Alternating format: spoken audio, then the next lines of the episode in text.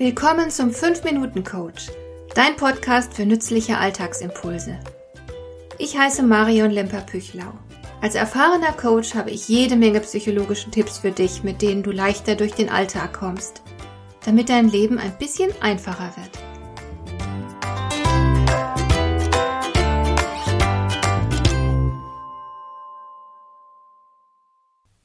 Das weiß jeder. Zu viel des Guten ist immer schädlich. Und wer zu viel arbeitet, bringt sich in Gefahr. Es gibt durchaus so etwas wie ein ungesundes Arbeitspensum. Die Folgen sind unangenehm bis tödlich. Depressionen, Herz-Kreislauf-Probleme inklusive Herzinfarkt, Schlafstörungen und vieles mehr. Meist ist auch ein ungesunder Bewegungsmangel damit verbunden, denn viele der arbeitssüchtigen Menschen sitzen am Schreibtisch. Und das ist nicht nur ungesund, sondern bringt einen auch um all die anderen Möglichkeiten, das eigene Leben zu bereichern und erfüllend zu gestalten. Einseitigkeiten sind eben grundsätzlich kein Gewinn. Untersuchungen zeigen nun aber ganz klar, dass die Zahl der Arbeitssüchtigen in letzter Zeit deutlich zugenommen hat. Man geht von 300.000 bis 500.000 Betroffenen aus. Ganz genau kann das natürlich niemand sagen, denn wer viel arbeitet, ist damit ja nicht gleich arbeitssüchtig. Dass aber die Zahl der Arbeitssüchtigen gestiegen ist, liegt nicht zuletzt am Homeoffice. Da verwischen die Grenzen zwischen Job und Privatleben. Wenn der Laptop im Wohnzimmer oder gar auf dem Esstisch steht, ist die Versuchung groß, freie Zeit in Bürostunden umzuwandeln. Man ist ja tatsächlich nie so richtig mit der Arbeit fertig. Wer kann schon am Abend behaupten, er habe im Laufe des Tages sämtliche Aufgaben abgearbeitet? Irgendetwas bleibt immer liegen. Und wenn der Laptop schon so einladend im Wohnraum herumsteht, ah ja, dann kann man ja noch schnell während des Frühstücks, der Mittagspause oder während des Abendessens ein paar Dinge erledigen. Macht ja weiter keine Umstände. Wer von zu Hause aus arbeitet, hat natürlich auch weniger Ablenkung. Und manche Auszeiten, die am Arbeitsplatz ganz selbstverständlich sind, fallen weg. Der gemeinsame Gang in die Kantine zum Beispiel oder der kurze gemeinsame Spaziergang nach dem Mittagessen oder die kleinen Unterbrechungen, weil der Kollege ein bisschen Bürotratsch verbreitet oder die Kollegin mal wieder etwas Witziges erlebt hat und mit ihren kleinen Geschichten das Team unterhält. Außerdem hat man im Homeoffice keine Gelegenheit, auf dem Heimweg runterzukommen und auch innerlich auf Abstand zur Arbeit zu gehen.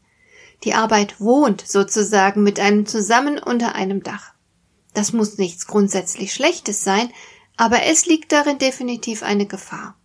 Damit das Homeoffice nicht zur Arbeitssucht führt, brauchst du ein bisschen Disziplin. Optimal wäre es natürlich, du hättest einen eigenen Raum, der ausschließlich deiner Arbeit dient. Dann kannst du zum Feierabend den Raum verlassen, die Türe schließen und dich bewusst etwas anderem zuwenden. Die Tür zum Arbeitszimmer bleibt dann für den Rest des Tages geschlossen.